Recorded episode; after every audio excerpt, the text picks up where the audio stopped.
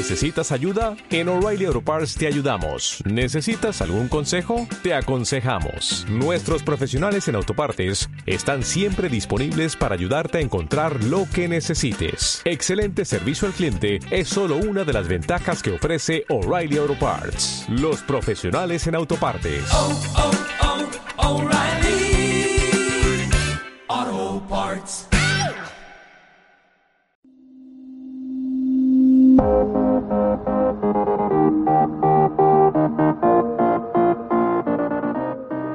Estás escuchando Jueves Universitarios.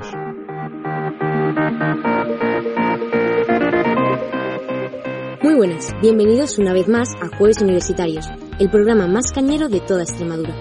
Soy Ana Sánchez y hoy seré vuestra presentadora.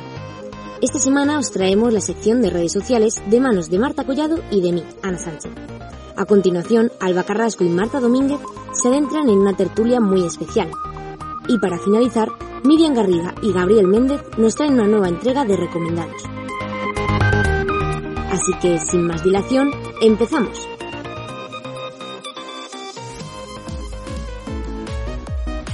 Redes sociales. Esta semana en redes sociales comenzamos con un evento que ha acaparado la atención.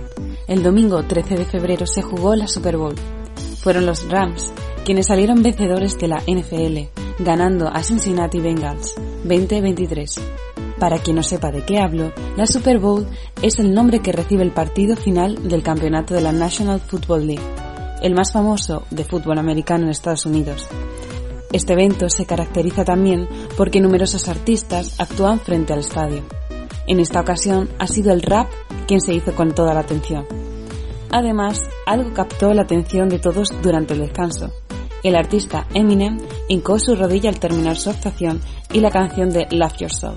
Se trata de un gesto de protesta contra la opresión a la gente de color que fue convertido en un símbolo del movimiento Black Lives Matter. Hablando de la Super Bowl, Amazon Studios aprovechó la audiencia de este evento en Estados Unidos para estrenar el primer tráiler de la esperada serie del Señor de los Anillos, Los Anillos de Poder. El avance de 60 segundos es el primer aperitivo de esta ficción, que se estrenará en todo el mundo el próximo 2 de septiembre en Amazon Prime.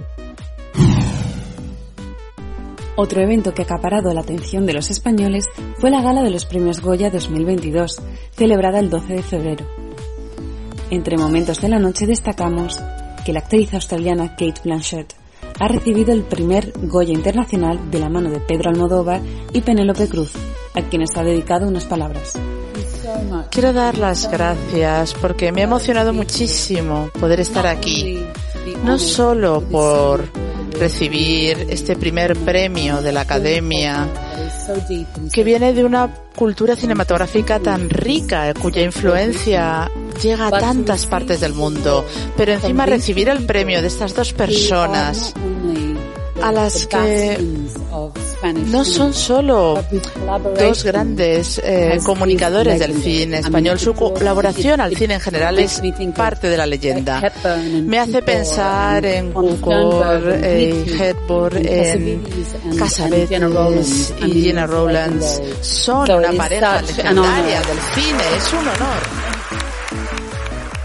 Entre algunos de los ganadores encontramos El Buen Patrón, de Fernando León de Aranoa, que se ha impuesto entre los ganadores con los premios a Mejor Película, Mejor Dirección y Mejor Actor Protagonista para Javier Bardem, quien también dedica unas palabras a sus seres más queridos.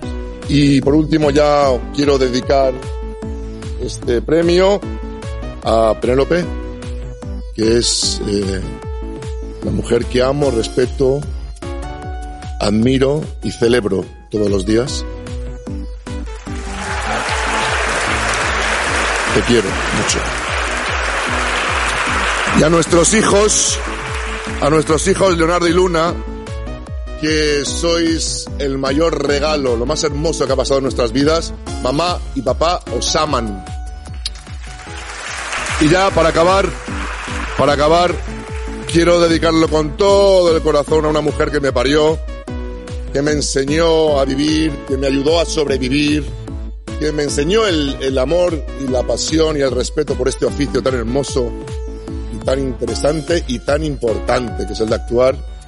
es un ejemplo ético y de compromiso, un referente para mí, y que es, aparte de una actriz inmensa, uno de los mejores seres humanos que me he en mi vida.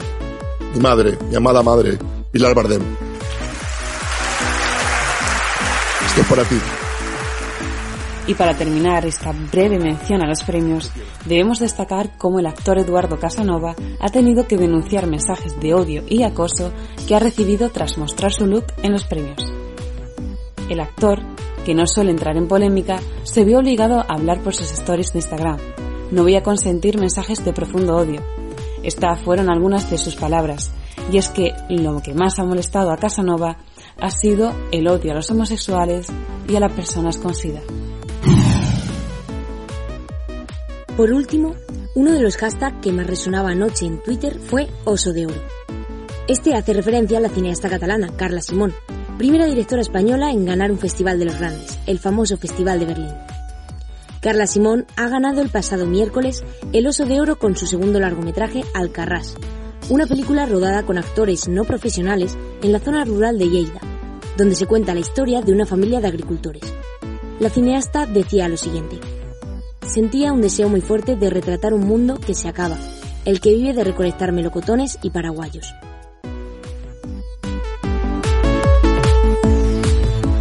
Y hasta aquí la sección de redes sociales de esta semana.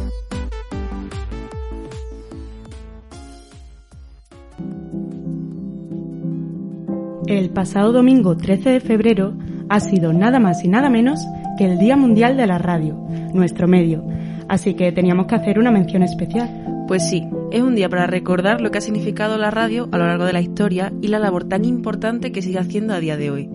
Y es que no podemos negar que sigue ganando a todos los medios en cercanía, inmediatez y confianza. Pues sí, así es. Y a veces parece que ya es un medio que nos cae de lejos, sobre todo a nosotros, las nuevas generaciones. Pero lo cierto es que cada vez está más de moda este tipo de contenido relacionado con la radio, ¿no crees? Es un hecho. Desde el comienzo de la pandemia su consumo ha aumentado. Otra cosa es que ya pues, no lo hagamos de la forma tradicional. Ahora el consumo principal es a través de internet, sobre todo con el teléfono, que bueno es el gran responsable de que cada vez sea más accesible en nuestro día a día. Aunque es cierto que ahora la forma de escuchar radio está cambiando. En esta época en la que se prefiere el contenido a la carta, están triunfando mucho los podcasts, que al final siguen teniendo esa función de acompañarnos como la radio, ya sea mientras vamos al trabajo, paseamos o estamos haciendo cualquier otra cosa. Así es. De la misma forma, la radio también me recuerda un poco a otros formatos de moda como son las retransmisiones de Twitch. Estos directos tan largos no están hechos para que se vean enteros y con toda la atención. Más bien se ponen de fondo para que el streamer pues, nos acompañe. Sí, al final la esencia es la misma. Tener esa voz que está con nosotros, ya sea por FM o por Internet, o de la forma tradicional, o a través de nuevo formato. Pero lo que está claro es que la radio sigue viva. Y nosotros estamos encantados de estar en este medio. Así que desde Jueves Universitarios mandamos un saludo a todos aquellos que día a día trabajan en esta bonita profesión y también a todos esos oyentes que nos escuchan. Y ahora os dejamos con las opiniones de los más jóvenes sobre la radio, para saber qué piensan de ella y si la siguen escuchando. Un besito. Eh, pues yo la radio la escucho de vez en cuando, sobre todo en, en viajes, en viajes largos, o cuando tengo que transportarme pues de mi casa a mi centro de estudio, a mi gimnasio lo que sea. Y suelo escuchar sobre todo la radio para la música, eh, más concretamente Rock FM. Y aparte de ello, me gusta también ver en, en YouTube un podcast, me parecen interesantes. La radio la escucho cuando voy en el coche y ya está. Lo demás, eh, cuando estoy en casa, pues a lo mejor escucho mucho YouTube, también escucho Twitch y poco más. La verdad que yo lo que viene a ser escuchar la radio no la escucho mucho, solamente en el coche, cuando voy a clase y eso por las mañanas, pero no es una de las cosas que más me interesan. Normalmente me pongo podcast o a lo mejor Twitch de fondo mientras estoy haciendo alguna tarea, mientras estoy recogiendo mi cuarto, alguna cosa, pero la radio la verdad que poco.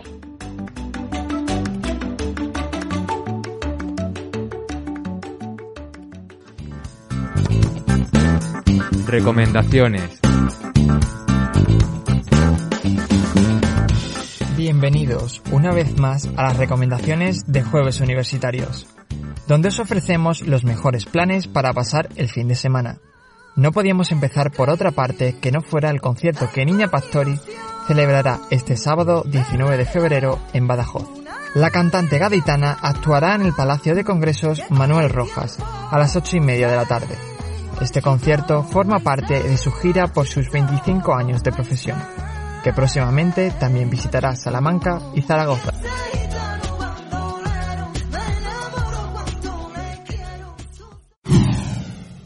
Este fin de semana llega al recinto ferial de Badajoz, concretamente a Ifeba, el Dinosaur Tour, la mayor exposición de dinosaurios a tamaño real. El precio de la entrada es de 10 euros. Sin duda, el plan perfecto para los peques amantes de los dinosaurios. Si queréis algo más informal y todavía tenéis pendiente vuestro plan de San Valentín, podéis disfrutar en cines de Licorice Pizza, la nueva película de Paul Thomas Anderson, que narra la historia de amor de Alana Kane y Gary Valentine, dos jóvenes que se enamoran en el Valle de San Fernando en 1973. Con tres nominaciones a los Oscar, incluido Mejor Película, ya se ha convertido en un clásico coming of age. Yo molo más que tú. No te olvides. No necesito que tú me digas si molo o no, anciana. ¿Qué has dicho? He ¿Qué dicho me has a Lana. llamado? He dicho a Lana. ¿Qué me a has Lana, dicho? No necesito que tú me digas si molo o no. El carnaval se acerca y por tanto sus celebraciones previas también. Este sábado a las 9 de la noche tendrá lugar la Tamborada 2022 en la ciudad de Badajoz. El evento se celebrará en el recinto ferial, exactamente en Ifeba, con un aforo limitado. En ella participarán agrupaciones como Mora Cantana o Cambalada. Soy más de odiar al juego que al propio jugador. Y si te digo que te quiero es porque no creo en el amor. Y tú que sientes cero, que te falta valor. Y no me dices que me quieres, aunque creyendo en el amor. Y Y esto es todo por hoy en Jueves Universitarios.